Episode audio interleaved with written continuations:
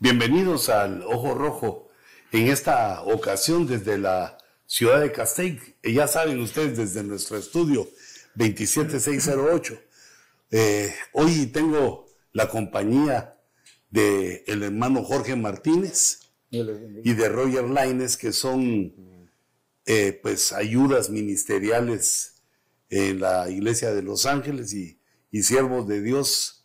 Este, tremendo, que también los eh, estoy invitando a ese lugar para que ustedes los conozcan y para que ustedes eh, también puedan eh, pues interactuar con nosotros. Ya saben que pueden escribirme a Luis Ponce 57 arroba hotmail.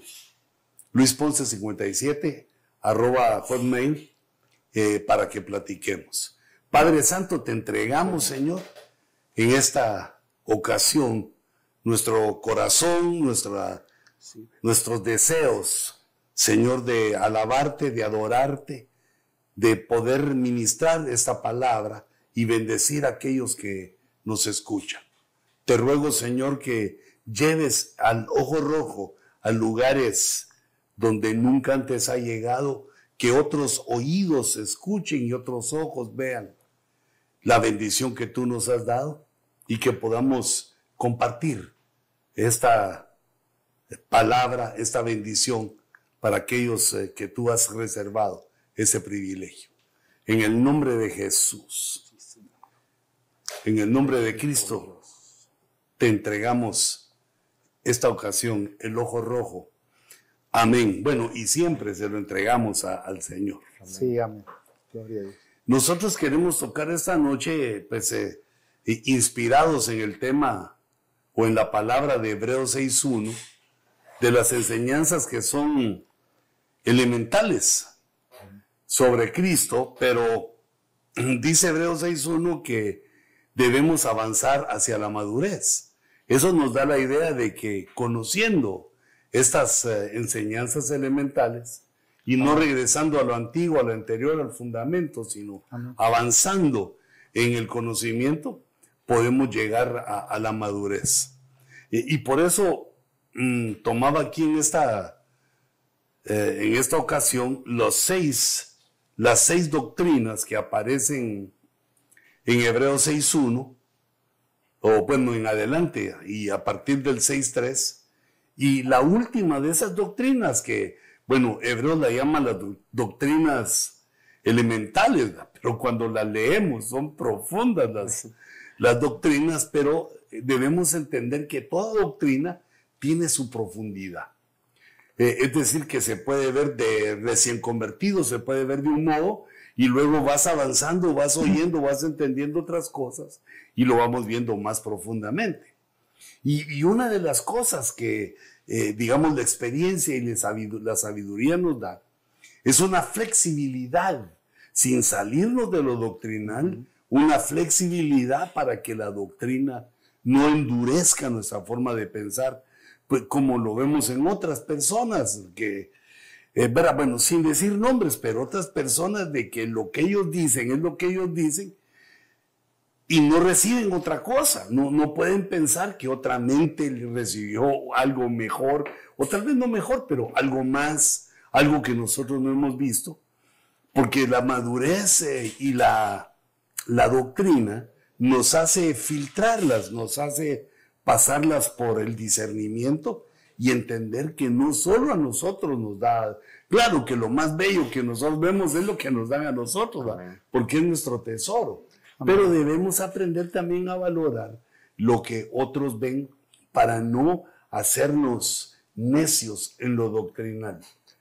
El ejemplo clásico de esto es, son los fariseos, los saduceos y todos ellos, porque de estas doctrinas que estamos señalando, ellos tenían conocimiento, pero no estuvieron dispuestos a ser flexibles para oír a Cristo, que les venía diciendo otra cosa que ellos no miraban, si es que estaban sinceramente equivocados, como a, veces estamos así, sinceramente equivocado.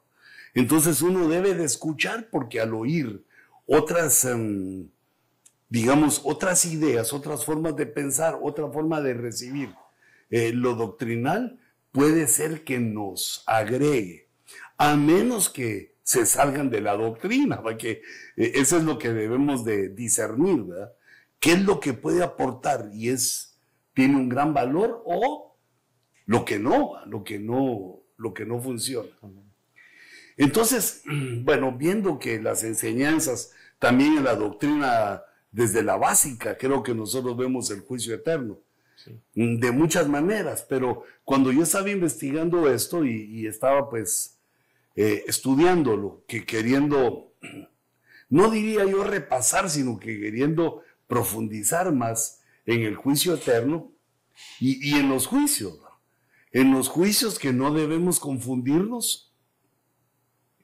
Como bien eh, me hablaba el hermano Roger antes de entrar al programa, que hay un juicio, hay un tribunal que es el de Cristo. Ese es solo para cristianos.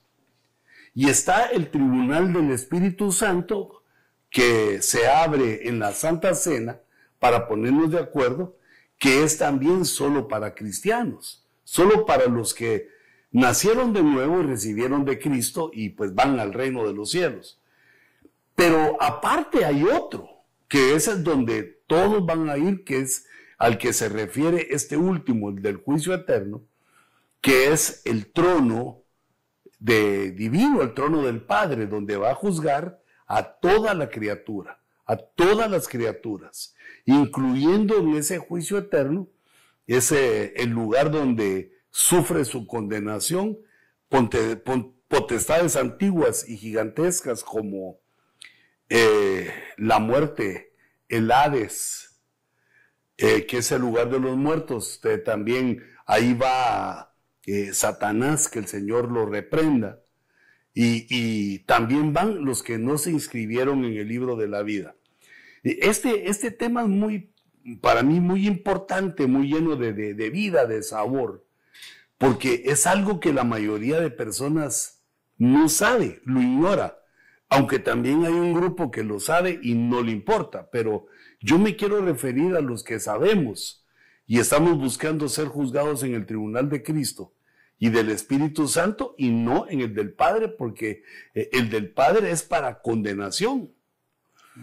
Sin embargo, digamos, muchas personas lo, eh, hacen a un lado y el conocimiento de este juicio es muy importante para todos los eh, nacidos de nuevo porque este, este conocimiento nos lleva a poder hacer evangelismo. El conocimiento de que hay un juicio final debe ser una de las eh, herramientas, de las llaves de, lo que llevamos en nuestra mochila como evangelistas para hablar a cualquier persona acerca de lo que le espera a todos los seres si no aceptan a Cristo. Entonces, eh, antes de, de, pasar a esto, yo hacía un, un, resumen de las cosas que se necesitan para hacer, eh, digamos, un juicio. Porque no se puede acusar a nadie si no hay una ley. Hay que, tiene que existir una ley para que alguien la quebrante. Y entonces venga, pues la siguiente parte que es conocer que hay un juicio y que hay un juez ya dijimos que es el Padre. Y lo vamos a ir viendo en los versículos y, y cuando platiquemos después. Por eso es que Dios mandó la ley, se la mandó a Moisés y los hebreos la cuidaron, la guardaron no pudieron cumplirla, pero sí la heredaron a todo el mundo, que conocemos la ley de Dios que está en el Antiguo Testamento. Pero fuimos incapaces y ellos fueron incapaces de cumplirla. Y entonces la ley es tomada de formas negativas. Por ejemplo, muchos cristianos no quieren no quieren el Antiguo Testamento porque la ley, que la ley es muy dura, dicen muchas cosas, pero la ley, digamos, Dios la dejó para que nos condujera, para que nosotros supiéramos qué es lo que Dios eh, abomina, qué es lo que Dios aborrece, y pudiéramos eh, saber cuándo la quebrantábamos y cuándo no. Entonces, además de ley y de juicio, tiene que haber testigos. Y los testigos son eh, o digamos, es el libro de las obras. Un libro donde se apuntan, bueno, debe ser algo grande el libro, debe ser un libro en el que se apuntan todos nuestros hechos, nuestras mentiras, nuestros tropiezos, ah, pero no solo lo malo, sino también lo bueno. Entonces, están los testigos y hay un fiscal, hay un acusador, pero ahí en este momento ya el diablo ya no, ya no funciona como fiscal, sino que ahí nuestra propia alma es la que, el alma de los, de los seres es la que lo acusa de, de lo que ha roto. Entonces hay un fiscal y hay abogados defensores. Pero yo puse los abogados defensores ahí el fiscal, aunque en el gran trono blanco ya no lo hay, sino que solo se presenta, eh, los libros se es aquello que dicen muchos que miran la vida, ¿va? Miran como que fuera en un cine, miran cómo pasa su vida y lo que hicieron y cómo, eh, digamos, rechazaron la salvación. Eh, o sea que ahí ya el testigo ya es el que hace todo, pero como aparecían estos elementos en un tribunal, también los puse. Y entonces luego viene, después de las discusiones de acusador, del fiscal y los abogados, viene la sentencia, que es la resolución del juez, lo que el juez dicta, que es lo legal. Y entonces vemos que la resolución es que los que quebrantaron la ley de Dios y no tienen la sangre de Cristo, su sentencia es el lago de fuego. Y esa es la sentencia y de inmediato viene la condena. La, condena eh, inmediatamente después del juicio eh, se pone en práctica. La pone en práctica eh, el Señor. Bueno, estos siete eh, no, no es un juicio así eh, profundo, sino que solo son unos elementos para compararlo nosotros, para que lo comparemos con lo que Dios nos ha dejado en su libro. Y digamos, yo lo primero que ponía es que la Biblia lo que nos enseña es que Dios es el, el juez. Es, eh, digamos, en Juan 5.22, el que aparece ahí en la pantalla, que ahora el padre ya no juzga, sino que pone al hijo, pone al hijo para que eh, él, él, juzgue. Sin embargo, creo que ese juicio que está hablando ahí el apóstol Juan se refiere a los cristianos, porque somos los cristianos los que, en lugar de ir al trono del Padre, que es hasta el final de la historia, nosotros vamos al, al juicio del Hijo. Quiero, quiero entender y quiero bueno, si ustedes eh, también eh, me ayudan a ver qué piensan, que ese juicio, eh, todo juicio que se ha confiado al, Hijo es el juicio de los cristianos. Porque cuando vemos en Apocalipsis, ahí solo aparece el Padre.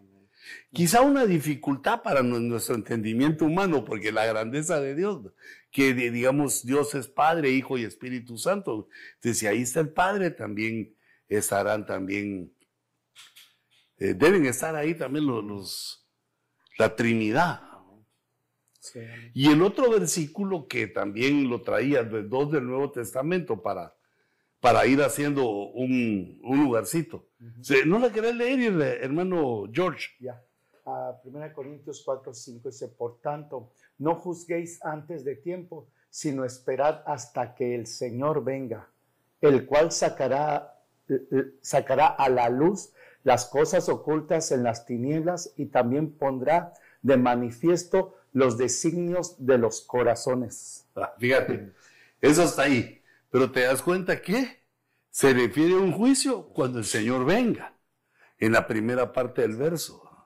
No juzguéis antes de tiempo, sino hay que esperar. Pero ¿hasta cuándo? Hasta que el Señor venga. quiere decir que aquí no estamos hablando del juicio final sino que ese es el bimá de Cristo, que a la venida, su venida, nos va a juzgar a todos. Vamos a tener que pasar todos por ahí, principalmente, bueno, todos los vivos. Sí. Y entonces cada uno recibirá su alabanza de parte de Dios. Quiere decir entonces que ahí, cuando el Señor nos juzgue, entonces eh, el que lo hizo bien recibe su alabanza. Y el que lo hizo mal, pues también tendrá que eh, dar cuentas. Pero eh, este punto que estábamos mencionando ahorita es porque quiero hacer la diferencia entre el tribunal de Cristo, eh, porque yo veo que algunos lo confunden entre el tribunal de Cristo y el tribunal o la doctrina que queremos asentar, que es cuando el Padre juzga a todos. sí, Quiere decir que el tribunal de Cristo es un juicio para galardonar y también para mm, corrección a los salvos. Aquí es la diferencia al tribunal del Padre. Corrección porque es una forma de purificación a lo que no pudieron alcanzarlo vía eh, gracia en ese periodo, pero la diferencia es lo del trono blanco, que es un juicio, pero para perdición eterna. Quiere decir que el galardón es juicio eterno, para, en este caso para los perdidos.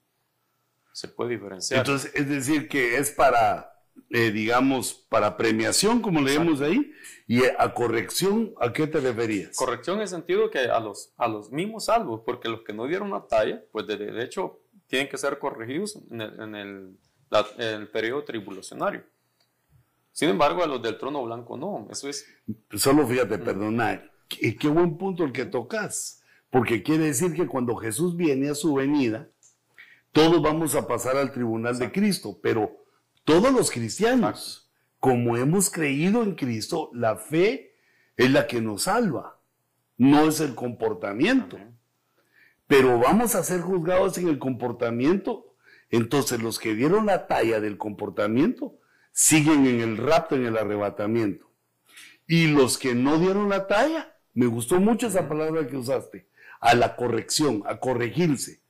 ¿Y, ¿Y dónde es la corrección? En los siete años de tribulación.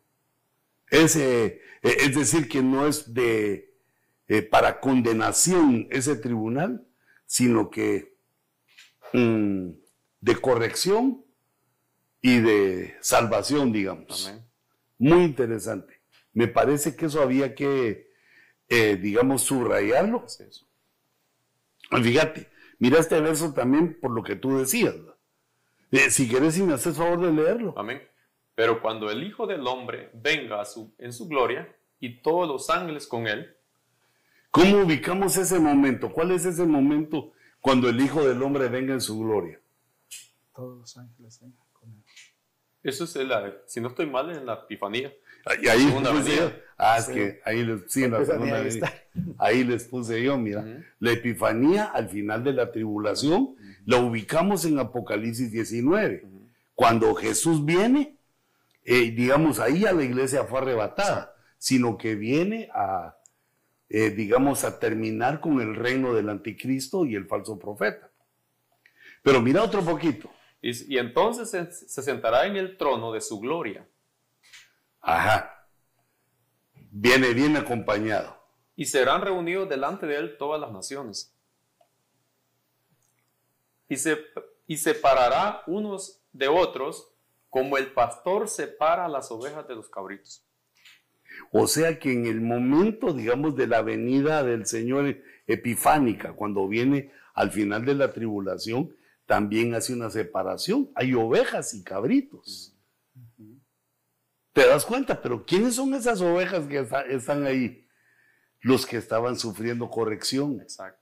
Las ovejas que sufrieron corrección durante los siete años, no tuvieron otra vía de escape, no hallaron el escape, se tardaron siete años y entonces ahí vuelve el Señor a hacer un, juicio, porque ahí dice, reúne delante de a todas las naciones y entonces ya dice quiénes son ovejas y quiénes son cabritos.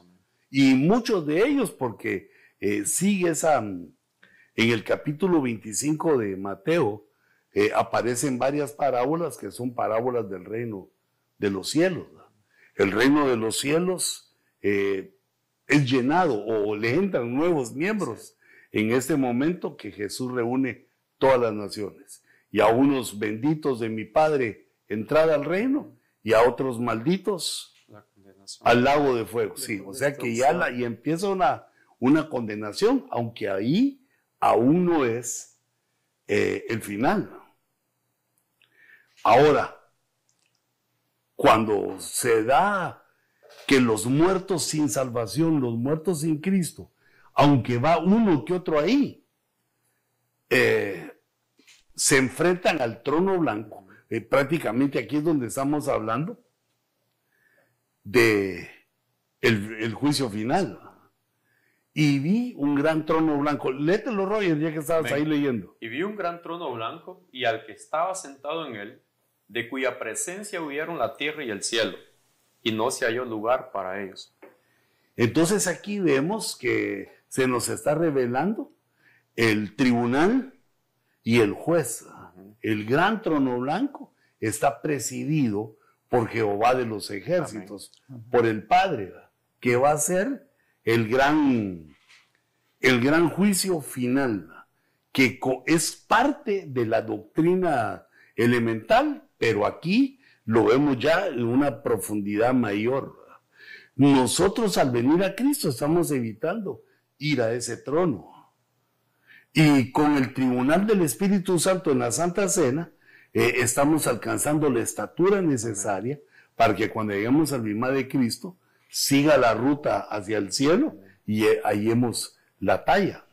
Pero de qué tamaño, de qué majestad, de qué potencia será este gran trono blanco que huyeron la tierra y el cielo y ya no se halló lugar para ellos, para el cielo y para la tierra. Se podría ver que ahí ya es como que quedó la contaminación, sale la pureza y queda la contaminación en, la parte de la tierra y de los... Por eso viene la lejos de Dios. por eso viene la, la gran tribulación. Es cierto. Está, sale lo purificado y queda la inmundicia. Si nos damos cuenta, este evento sucede después del milenio. Nosotros sabemos que la tierra está muy contaminada, pero en el milenio se va a limpiar la tierra. Ya sea que, eh, como dice la escritura en Ezequiel, que Dios va a empezar a limpiarla eh, de, muchas maneras, de varias maneras, y luego la tecnología humana, lo, que desarrollen los hombres que viven vivan en esa era. Mm, creo que harán otra parte. Bueno, Dios en ellos. Sería un proceso de restauración, a no plena, pero un, proceso a, la restauración. Yo digo que se van a tardar años, a décadas. Porque solo fíjate que estábamos eh, eh, platicando en el otro ojo rojo que la contaminación, digamos, radioactiva. Hay elementos que se tardan 5.000 años. Imagínate 5.000 años eh, en dejar de ser nocivos, mortales.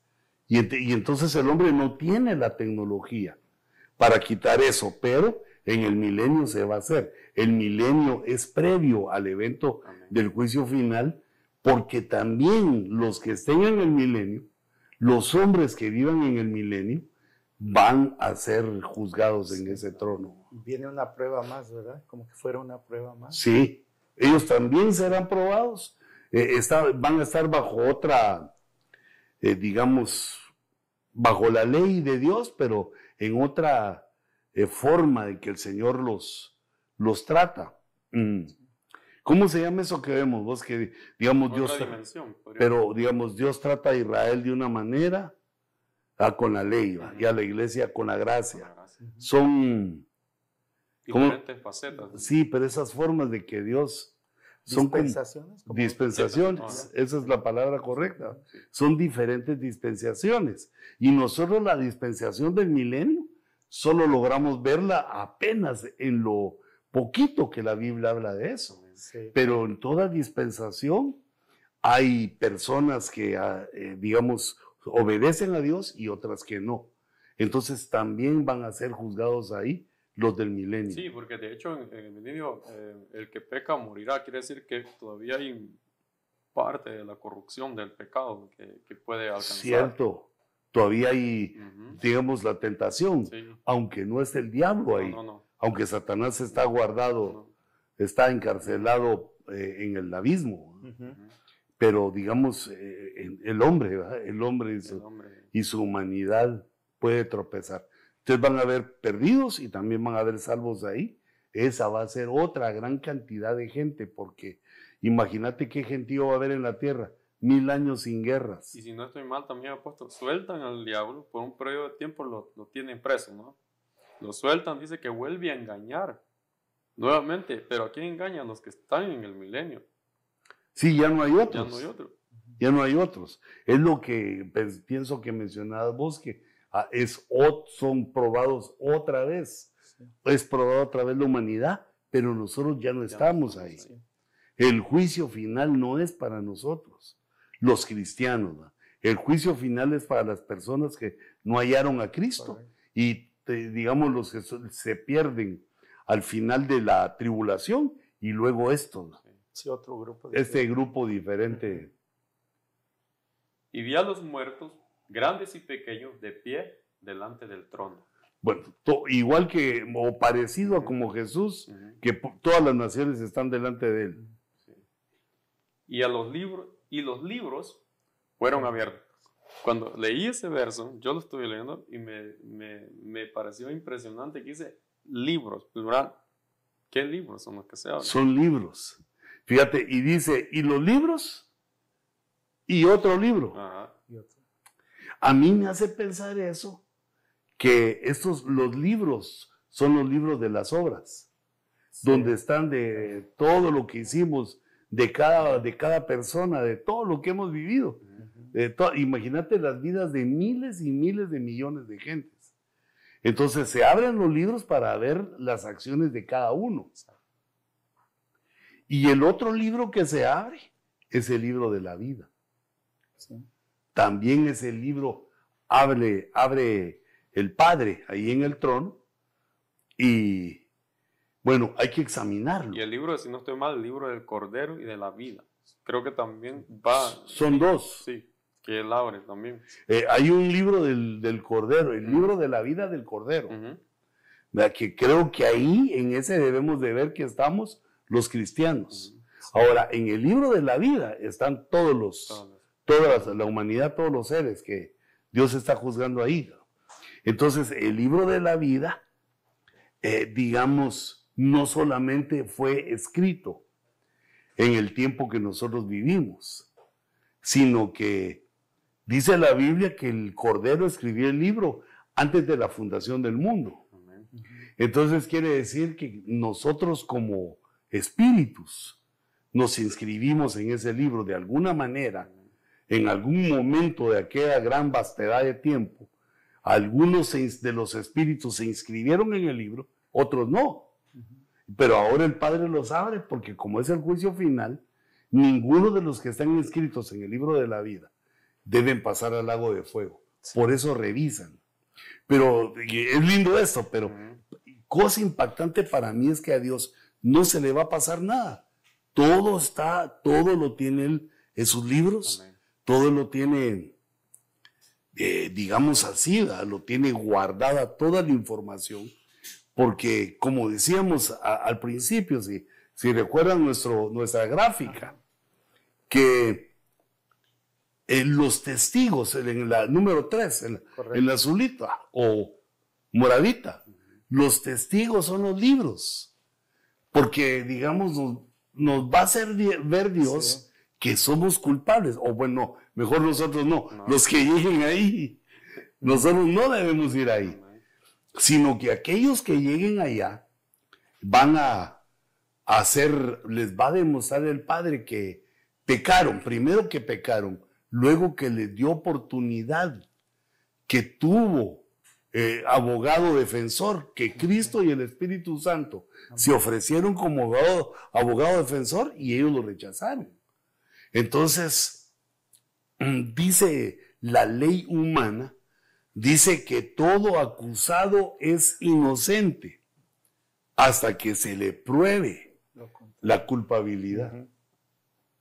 Entonces, eso no es inventado por el hombre, no. sino que eso lo están extrayendo ellos de aquí, ¿verdad? donde Dios presenta las pruebas eh, de que no es una injusticia lo que se va a hacer. Presenta las pruebas del comportamiento y también presenta las pruebas de cómo aquellos que están ahí rechazaron la salvación que Dios envió.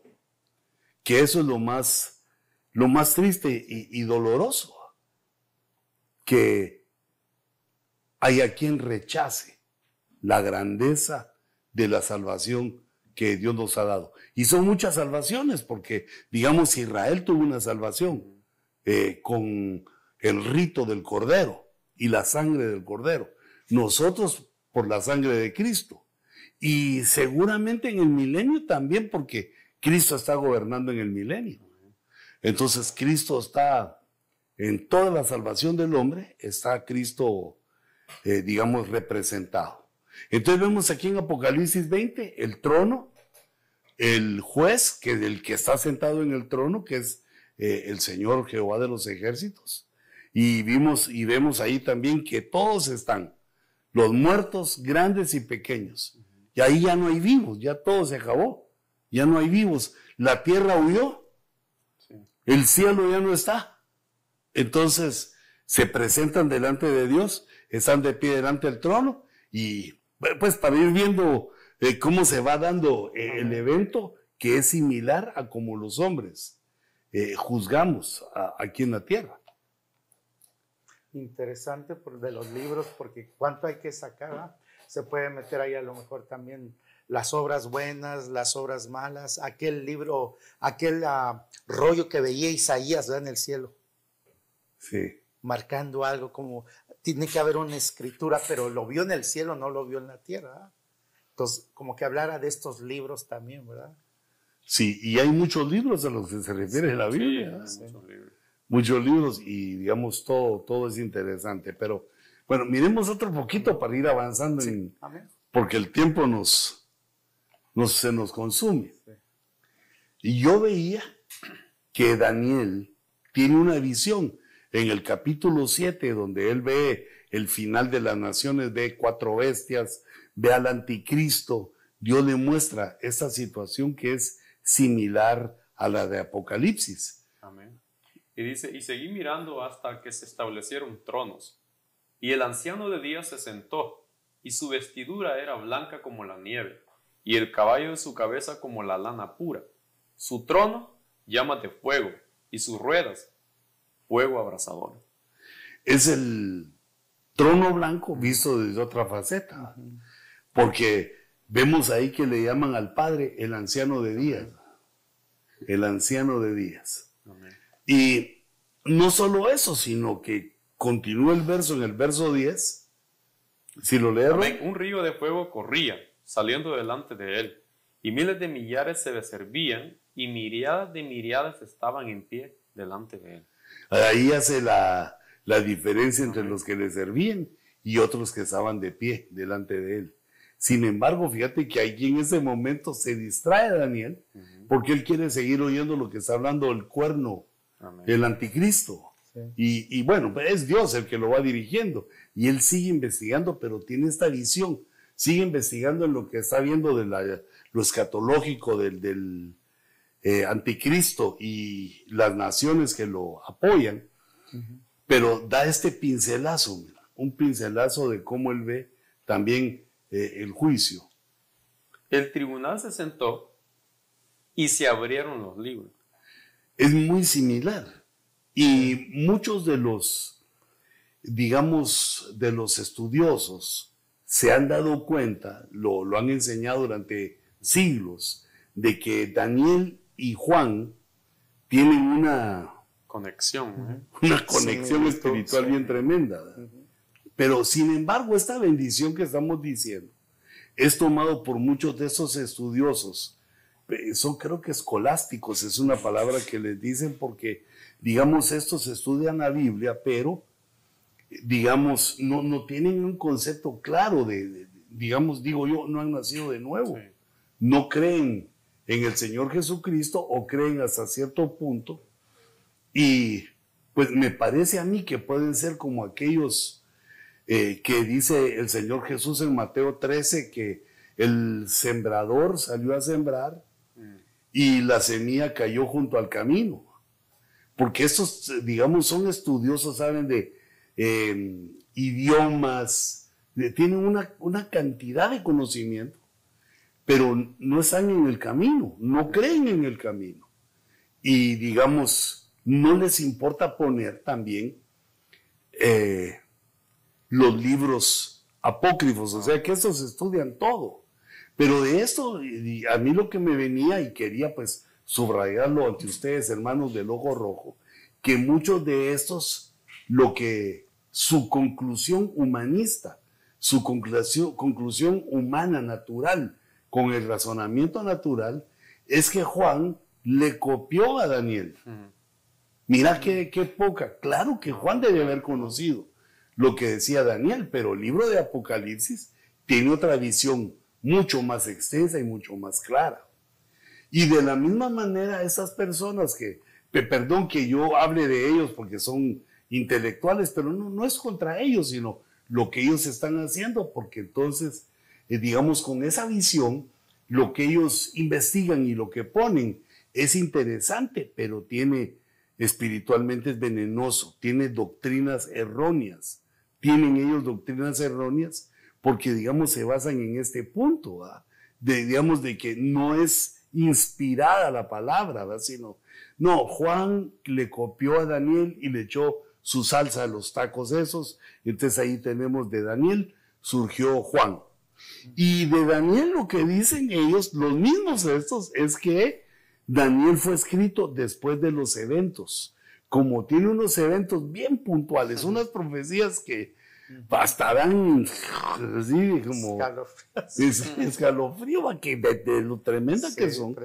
Digamos, la, la, idea que ellos tienen, o la, digamos, la, solución que ellos le dan es que algunos manuscritos o, algunos escribas en esos manuscritos agregaron ya cuando los eventos habían pasado y entonces dijeron como que Daniel lo había predicado, lo había profetizado. Entonces es muy importante esto, y por eso lo sacaba a colación que esto los hebreos lo sabían. Sabían que iba a haber un tribunal, que el Señor se iba a sentar en el tribunal. Y también aquel verso que dice que los profetas que profetizaban ignoraban para quién eran las profecías, hasta que el Espíritu de Cristo les reveló que era para nosotros, para una salvación, una mega salvación que nos iba a dar. No era para ellos.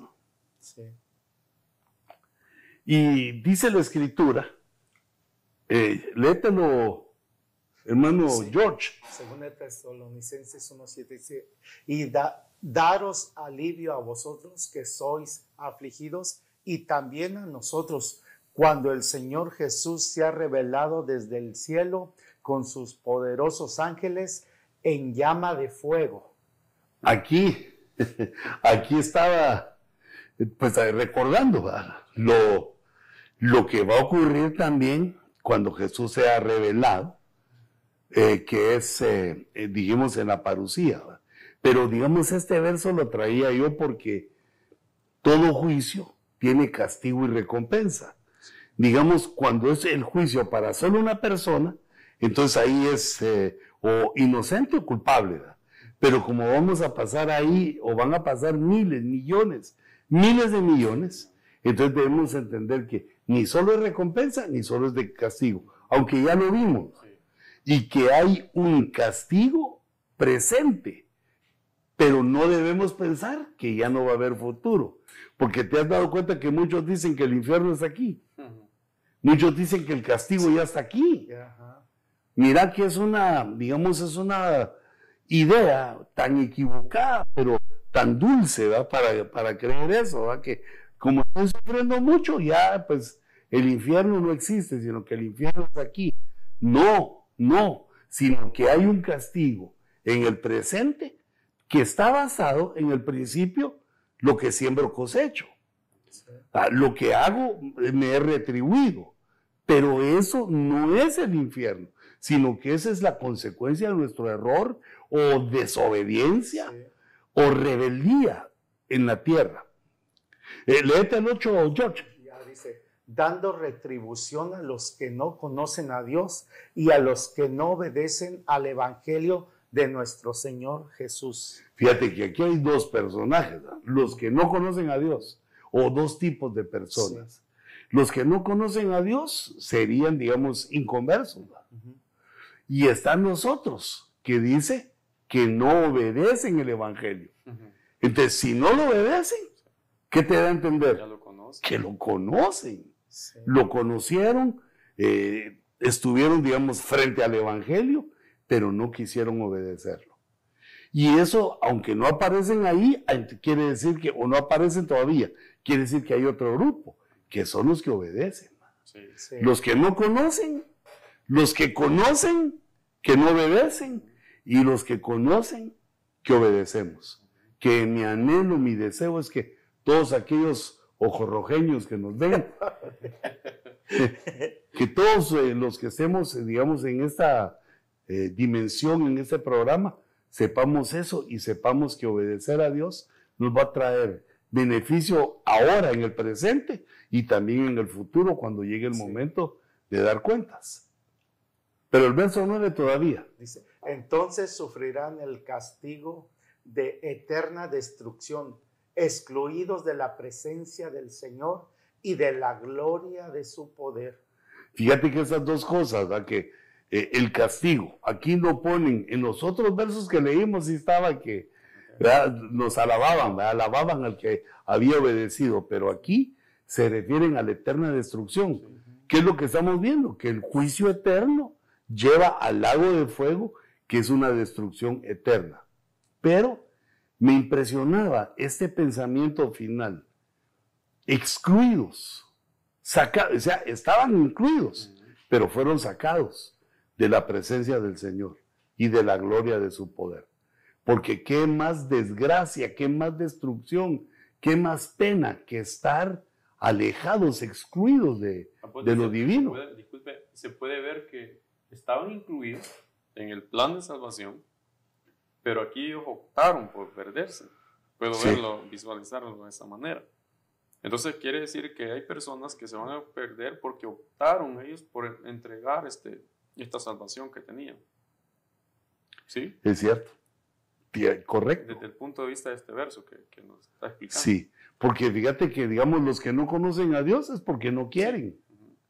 ¿Verdad? Porque tienen, según ellos, otras cosas más importantes. No conocen a Dios. Pero lo hubieran podido conocer. Sí, yo creo que de alguna manera el Señor permite aquel ejemplo tan grandioso con Luz, ¿verdad? De que estaba en la presencia del Señor y fue excluido de la presencia del Señor. Como diciendo, miren, un, un evento muy, muy adelante o muy atrás en el tiempo, miren lo que puede pasar lo excluyeron, fue derrotado. Esos son ejemplos que Dios nos pone. Y que, digamos, son dolorosos porque ahí ya no hay esperanza, ya no hay misericordia, que es también otra de las doctrinas extrañas, que han surgido, doctrinas como de demonios, que han surgido que se le da esperanza a la gente en la muerte, como indulgencias y cosas que han habido. Exacto que era lo que mencionaba usted en el, en el otro programa, ¿verdad? De qué hora lo estaban haciendo como que, pues en la antigüedad ponían, mira, paguen tanto y los vamos a sacar del infierno, los vamos a sacar de esto, indulgencias y tantas cosas que creyó la, la, gente en su dolor, ¿verdad, apóstol? Ellos tenían eh, esa esperanza mal dirigida, decir, sí, pues nos están diciendo que hay una esperanza y creían en la palabra de aquellos religiosos, ¿verdad? de que dando un dinero, haciendo ciertas cosas, iban a ser trasladados o perdonados. Y no sabemos que a la luz de no, Eso era comprado, yo. ¿Sí? Eso era comprado con dinero o posesiones. Sí. Y entonces ahí vemos también la, lo fácil que es para el hombre ser engañado en ese sentido. Nosotros no somos engañados porque conocemos la palabra de Dios. Por eso es que Dios nos pide, ahí dice, ¿va? los que no conocen a Dios, los que no obedecen. Pero antes de ver si uno obedece o no, tiene que conocer a Dios. Pero no hay forma de obedecer a Dios si uno no nace de nuevo. Si uno no nace de nuevo. No. Así de, definitivamente no, no puede. Por, ni por fuerza de voluntad, ni por ser buena gente. No, no hay forma que el humano llegue a eso. Bueno, miremos otra. Lee tú, Roger. Mas por causa de tu terquedad y de tu corazón no arrepentido, estás acumulando ira para ti en el día de la ira y de la revelación del justo juicio de Dios, el cual pagará a cada uno conforme a sus obras. digamos, este verso lo atraíamos por lo que dicen los libros. Estamos hablando de los libros. Entonces, se van a sacar las obras de cada uno, las buenas y las malas, y así se va a pagar. Pero, ¿cómo puede tener un hombre, digamos, buenas obras sin Cristo? Si la ley de Dios dice que nuestras obras son como un trapo inmundo. O sea que no, no llegamos, no alcanzamos la talla de ningún modo. Ahora, aquí en este verso miraba yo, digamos, en los que habían conocido y que eran atraídos por la palabra, por la predicación, a la obediencia. Lo que hicieron fueron que se comportaron como tercos y no quisieron la metanoia, no quisieron arrepentirse. Fíjate que dice, el corazón no arrepentido, el corazón como intelecto, que no hicieron el, el examen de conciencia, no a sí mismos no fueron conscientes de que no quisieron ser conscientes de que habían roto la ley y entonces pasó el tiempo y iban acumulando ira. Eh, yo creo que es, aquí están hablando de gente que ya es cristiana y que siguen por su cuenta y, digamos piensan que están haciendo grandes, eh, grandes pensadas, grandes ideas, piensan que están haciendo algo grande y porque están eh, exponiendo su personalidad, sus ideas, sus razonamientos y entonces son tercos ante la palabra de Dios. Pero no solo que nos van a pagar a cada uno, digamos, por las obras malas. el cual pagará a cada uno conforme a sus obras, dice, a los que por la perseverancia en hacer el bien buscan gloria, honor, inmortalidad, vida eterna. O sea que la gloria, el honor y la inmortalidad es en la vida eterna. Inmortalidad, ya no hay muerte, ya no morimos. Gloria, honor, inmortalidad. Pero eso es por los la perseverancia en hacer el bien. Porque muchas veces los cristianos procuramos hacer el bien y no nos sale. Entonces no debemos de caer cuando estamos en esa situación de que las cosas no salen bien, sino que ahí dice perseverar, la perseverancia. Eh, eso quiere decir... No te canses de hacer el bien. Sí. Perseverancia, Y, y fíjate que el cansancio viene por nuestra debilidad al querer hacer lo bueno. Pero la Biblia dice que siete veces cae el justo. Siete veces cae el justo. Pero lo tremendo es que dice que de todas ellas se levantará. Quiere decir que persevera. Porque cayó, ah, falló, fracasó en lo que quería buscar gloria, honor e inmortalidad, pero se vuelve a levantar para seguir buscando. Entonces está esa parte que a cada uno nos pagan eh, conforme a nuestras obras, pero está esa positiva y en el verso 8 está la negativa. Pero los que son ambiciosos y no obedecen a la verdad, sino que obedecen a la injusticia, ira e indignación. Y fíjate cómo conecta a los versos que leíamos anteriores por la obediencia. Dice, son ambiciosos, dice. La ambición tiene que ver con el dinero y el poder. Querer poder y querer dinero son dos de los errores cuando uno llega a la iglesia. Querer que uno tener poder para mandar a otros es un error, esa es una ambición equivocada. Y querer que Dios le dé a uno dinero porque va a la iglesia es otra ambición. Pero yo le ponía más la atención a que no obedecen. No obedecen a la verdad, pero sí obedecen a la injusticia. Entonces, si no obedecen a la verdad, tampoco obedecen a la justicia. Pero qué, qué bonito lo pone el Señor, ¿verdad? desde ambos lados, ¿verdad?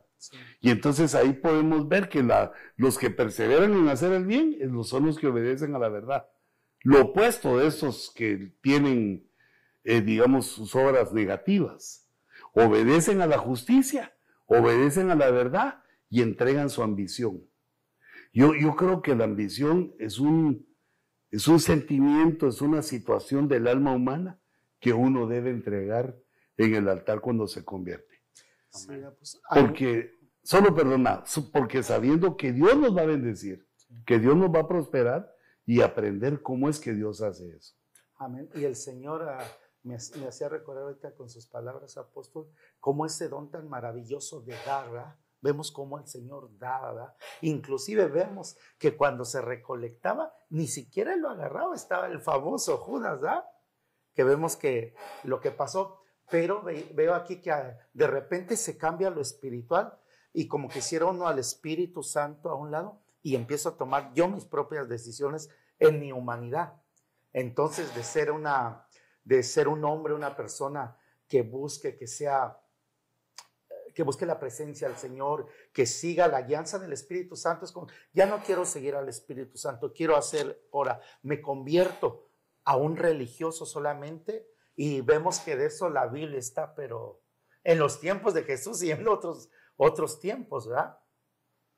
Se ve el fracaso del hombre con la religión, que no, no puede, no, no, no entiende, no, no le llega a la grandeza de Dios a menos que nosotros voluntariamente eh, nos entreguemos a Cristo para nacer de nuevo. Entonces, digamos de esto que estamos platicando ahorita, era la sentencia. Me quería referir a la sentencia, porque la sentencia va a ser a unos inocentes y a otros culpables. Sin embargo, tanto inocentes como culpables tienen eh, el problema de que rompieron la ley, pero no cumplieron, digamos, los que eh, reciben las obras negativas, no cumplieron con la ayuda que Dios daba. Como no hay otra forma de hacer lo que Dios dice, más que Él nos ayude. Pero cuando uno renuncia a eso, no recibe esa ayuda, es imposible llegar. Por eso vemos que, pues con temor lo digo, que hay muchos ambiciosos, desobedientes a la verdad y a la justicia en medio de la iglesia. Apuesto porque veo, dice, por causa de tu terquedad, quiere decir que Dios le hablaba, le hablaba, le hablaba, pero no escuchaba, no decía. Y dice, de tu corazón no arrepentir. Y el arrepentimiento viene porque Dios eh, tiene la riqueza de su bondad que nos conducen al arrepentimiento, la paciencia, paciencia y tolerancia de Dios, pero ellos hicieron caso omiso a las herramientas que Dios proveía para poder arrepentirse. Y seguían en, en su terquedad. Y en el aspecto positivo nos queda a nosotros una enseñanza, que el arrepentimiento es una llave, es una clave para agradar a Dios y para lavar constantemente nuestras vestiduras, eh, ya que al perseverar a hacer el bien, si tropezamos y caemos, tenemos a quien acudir, pero es por medio del arrepentimiento. No como la religión, va que peco y rezo, empato. ¿va? Como que Dios, eh, digamos, no dejara esto por escrito. Dios puso la ley y ese conocimiento de la escritura para que ningún hombre haga como él quiera, sino que en obediencia a la verdad, en obediencia a la justicia. Bien interesante. Ese tribunal del trono blanco, mm, digamos, es muy interesante, aunque nosotros no vamos a estar allí, como, como hemos dicho, no, no vamos a estar ahí. Eh, miremos otros versos, hermano George. Amén. Se lo lees. Romanos 14, 10. Pero tú, ¿por qué juzgas? Te lo quité. ah, yo pensé que vos se lo ibas a aprender de una vez. pero tú, ¿por qué juzgáis a tu hermano? O también tú, ¿por qué menosprecias a tu hermano? Porque todos compareceremos ante el tribunal de Dios. Fíjate. Seguí. Y Romanos 14, 11 dice, porque está escrito, vivo yo, dice el Señor, que ante mí se doblará toda rodilla y toda lengua alabará a Dios. Fíjate que no, este verso que es bien famoso para, para los cristianos, pero mira en qué lugar está ubicado que se dobla ante el Señor toda rodilla. Porque todos compareceremos ante el tribunal de Dios, ahí ya no va a haber eh, excusas ni orgullos, sino que va a ser una cosa así tétrica, porque en este caso la mayoría perecen ahí. Sin embargo, una de las cosas que nosotros hacemos mucho es juzgamos Pero este punto lo, yo lo quería aclarar porque también Dios le da a ciertos personajes de la iglesia, ciertos elementos de la iglesia que les da, digamos, lugares de privilegio para gobernar a la iglesia, eh, en los cuales sí se juzga al hermano, pero se juzga con justicia, como digamos en nuestro caso en el Tribunal de Honor, donde los casos que no se pueden arreglar entre las ovejas, eh, intervenimos nosotros o los ancianos de la iglesia. Entonces, eh, digamos, sí hay un juzgamiento, pero así un juzgamiento colegiado, donde se está procurando que no ocurra ninguna injusticia y, que nadie se vaya de la iglesia, evitar que se vayan de la iglesia. Pero ya cuando es de chisme, de engaño, de, de querer meter cizaña, entonces recuerda al apóstol Pablo. Aquí dice el tribunal de Dios. Puede ser o seguro. ¿Cuál es ese tribunal de Dios? Trono blanco. El trono blanco. El 12 dice, de modo que cada uno de nosotros dará a Dios cuenta de sí mismo. Cada uno da cuenta de sí mismo, como lo vemos en los libros. Los libros van a pasar y ahí está uno dando el propio testimonio de lo que hizo. Quiere decir que, eh, digamos, eh, eh, en este caso, en estos versos, la importancia o digamos lo, que más veo yo ahí, es la humillación, la humildad de todas las criaturas ante el trono blanco, porque en este momento muchos son, ¿cómo diríamos, hermanos? Son agresivos y rebeldes. No, pues yo no le debo, Dios sabe que yo no le hago mal a nadie. Eh, eh, digamos, ahorita puede vociferar y decir cosas, pero en ese momento todos doblan la rodilla, quiere decir que hasta los malosos hasta los que no creyeron en ese momento son juzgados y aquí ponía el otro verso, mira. Léetelo, Roger. Porque todos nosotros debemos comparecer ante el tribunal de Cristo. Ahí está la diferencia entre el de Dios y el de Cristo. Para que cada uno sea recompensado por sus hechos estando en el cuerpo. De acuerdo con lo que hizo, sea bueno, sea malo. Ya, ahí está, bueno, Estamos machacando ese punto. Para que todos los cristianos debemos de saber que lo que hagamos bueno se nos va a ser tomado en cuenta, aunque para los hombres se les olvide, aunque uno ya, ya, ya no lo tome en porque lo bueno que uno hace se olvida a la gente, pero lo malo, como cuesta que se les olvide a las personas? Pero, eh, digamos, nuestros testigos, nuestro testimonio va a estar en los libros que Dios mismo eh, hace por medio de los ángeles. Digo que los ángeles usa para estar filmando, son los de media del cielo, filmando la vida de todos los hombres, porque nos vamos a tener que enfrentar a eso. Bueno, yo creo que el tiempo... Bueno, tú querías decir algo, George. Apóstol, ahorita se me vino, no sé si es correcto. Ah, empecé a ver como la mente de Jesús, la mente de Dios, la del Espíritu, su, Ah, lo que tienen ellos, ahí estamos nosotros, ahí están cosas que hacemos. El Dios le decía a Salomón, por amor a tu padre David, no hago esto. O sea, como que estaba escrito en el corazón. Se acordaba el Señor de lo que había hecho David. Decía, por lo que hizo tu padre. Veía rápidamente, como uno, es, como uno baja libros, como decimos, ¿va? Bajamos libros a ver qué está pasando. ¿Qué voy a decir que no? Si acordar esas palabras siempre me han, me han tocado mi corazón. Por amor a tu padre, David. No voy a hacer esto en contra de ti. Lindo. Lindo. Me parece muy bien. Y en Apocalipsis 21 ya vamos compresionando. Aquí vemos a los que se quedan. Eh, estamos ya en Apocalipsis 21.8, estamos prácticamente terminando el Apocalipsis.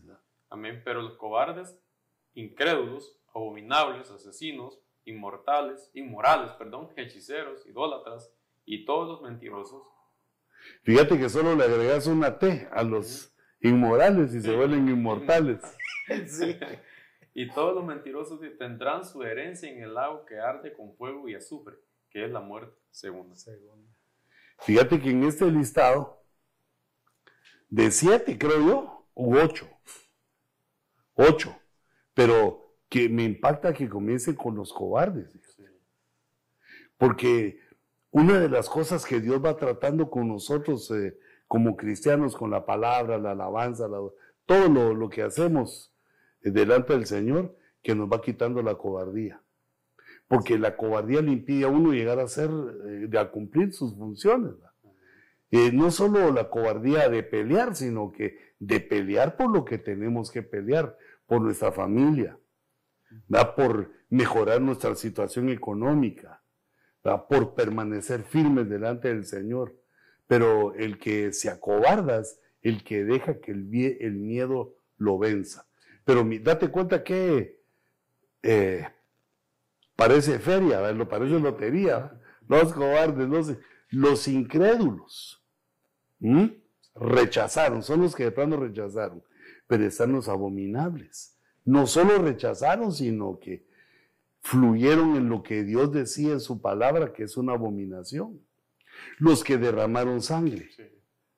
Los inmorales. Yo, este listado me parece a mí importante que los hermanos lo sepan porque algunas veces se tropiezan en esas cosas, que digamos que haya hermanos que participan en las cosas inmorales o en las cosas de hechiceros o idólatros. Pues cuánto nosotros insistimos constantemente de que las fiestas idólatras, en las fiestas que son del mundo, que son idólatras, que nosotros no debemos participar en ellos. Y a vos estaba viendo, por ejemplo, lo, abominable, que lo inmoral es parte de lo abominable. ¿Ah? Sí. Eh, también eh, lo, la hechicería, la idolatría es parte de lo que es abominable también, Señor. Y, están metidos, eso son, son líneas tan finas que se puede estar cometiendo como una abominación, ¿va? Y que está enlistado en este, en este capítulo de Apocalipsis 21. Lindo, lindo. Y este verso de Apocalipsis 21 nos da la condena, la condenatoria, o podría ser la sentencia la sentencia porque dice tendrán, tendrán, están advirtiendo, tendrán su herencia en el lago de fuego y azufre, que es la muerte segunda. Quiere decir esta revelación que la muerte primera no soluciona, no es por morir que ya sale uno del sufrimiento, sino que la muerte primera es un estado, es un estadio, es una parte donde pasamos pero que falta aún la muerte segunda, a menos que tenga la sangre de Cristo. Amén. Mm, esa, aquí repetí esto porque quería lo de los libros, ah, un libro abierto. Dice, y los libros fueron abiertos. Dijimos que el otro libro es el... Ahí dice, mira. Y el otro libro fue abierto, que es el libro de la vida. Sí y los muertos fueron juzgados por lo que estaba escrito en los libros, según sus obras. Por eso le llamamos el libro de las obras. Entonces, como no apareció tan completo anteriormente, yo había puesto eh, ese verso ahí para completar el libro de las obras. Y aún antes del juicio final, hay otros muertos. Y dice, y el mar entregó a los muertos que estaban en él, y la muerte y el Hades entregaron a los muertos que estaban en ellos, y fueron juzgados cada uno según sus obras. Y la muerte y el Hades fueron arrojados al lago de fuego, y esta es la muerte segunda, el lago de fuego. Y el que no se encontraba inscrito en el libro de la vida fue arrojado al lago de fuego. Fíjate que aquí vemos que el mar y el Hades son potestades, no solo son lugares, son potestades, tienen varias facetas y tienen muertos. El mar, eh, digamos como nos revela Apocalipsis, es un imperio que está bajo las aguas que no, nosotros conocemos como el mar, pero el mar está bajo las aguas en la profundidad. Alguno, alguno una vez alguien me decía que era como la Atlántida, ¿va? Bueno, podría ser, pero eh, digamos, eh, este imperio tiene que estar conectado con seres más o menos parecidos a nosotros. Porque recordemos que, eh, digamos, ya habían otros seres humanos antes de que Adán saliera del huerto. ¿Y qué otras cosas más ignoraremos de todo ese pasado? Pero en el mar hay seres, digamos, que están siendo retenidos, aunque están muertos. Dice, el mar entregó los muertos. Estos no son los que se ahogaron, esos no son los que se los comió un tiburón, sino que este es el imperio del mar que entrega a los muertos. Y también el Hades. Si entregaron a los muertos, quiere decir que eran los que iban, los últimos que estaban quedando, porque como vemos en la escritura que hay siete turnos de resurrección, ese es el séptimo. Pero durante seis turnos, eh, el Hades estuvo entregando muertos. Cada vez que había una, una resurrección, quedaban menos muertos eh, en el Hades, hasta que quedan estos que son los últimos. Y la muerte y el Hades entregaron a los muertos. ¿Para qué? Para ser juzgados. Otra vez va, las obras. Las obras que hacemos son importantes. No solo eh, la fe, la fe para salvación y las obras en el Espíritu para la corona, para las recompensas. Y otra cosa que me impresionaba ahí es que también la propia muerte es castigada con la muerte segunda. ¿De qué? ¿Qué castigo? ¿Qué, qué cosa terrible tendrá? Que hasta la propia muerte y el Hades. Y la desgracia que eh, encontramos para los inconversos, para los de aquel grupito, los cobardes, los abominables, los inconversos. Porque el que no se encontraba inscrito en el libro de la vida, también fue al lago de fuego. ¿Y cómo se inscribe uno en el libro de la vida? Creyendo. Creyendo en Cristo, porque Cristo es el camino, la verdad y la vida. Apóstol, no sé si me estoy yendo por otro lado, pero ahorita que veía lo del mar, Ah, le hacían una pregunta al Señor y el Señor decía, no les voy a contestar ciertamente, completamente, sino solo les voy a decir como la señal de Jonás, que fue agarrado por un pez y bajó a las profundidades. Y sabemos que también Jesús bajó a unas profundidades porque había un grupo de personas, y no sé por qué hoy te dije, no, como que nos, eh, sí estaba tirando realmente el Señor de aquel acontecimiento de, de Jonás que hay alguien más ahí. Así como bajó Jesús a las profundidades, porque había un grupo, Jonás bajó a las profundidades tipificando a Jesús, pero las del mar, ¿verdad? Sí entraría ya pues. Sí, eso lo menciona Jesús como una de las de las señales que él expone, le expone a los a los fariseos, porque eran los que los que conocían bien esto, que Jesús iba a ser la señal la señal de, Jonás. Eh, pero hermanos, creo que el tiempo nos ha llegado a su fin. ¿Y sabes qué, hermano George? Eh, bendecinos con una oración, cerremos eh, este programa. Amén. Y bendecinos con una oración. Y, y no se pierdan, el próximo jueves estaremos aquí en el Ojo Rojo. Sí, Señor. Te agradecemos, Señor, por estos momentos tan preciosos, tan maravillosos que ha sido expuesta tu palabra, Señor. Que hoy se abra el entendimiento de cada uno de aquellos que están viendo y oyendo este programa, Padre. Te lo pido en el nombre poderoso de Jesús, que ese entendimiento sea abierto por tu Espíritu Santo y llegue la palabra a la mente, al corazón, al ser tripartito de cada hombre, de cada mujer y germine esta semilla, Señor, porque sabemos que los tiempos están finales y va a haber engañadores, Señor. Que esto traiga tu luz admirable, Señor, y podamos diferenciar entre las tinieblas y tu luz, que es tu palabra expuesta esta noche a través de los labios de nuestro apóstol, Señor. Te agradecemos profundamente por tu amor, por tu misericordia y por esta oportunidad tan hermosa. Gracias, Dios Padre, Dios Hijo y Espíritu Santo. Amén y amén. Que Dios les bendiga, hermanos.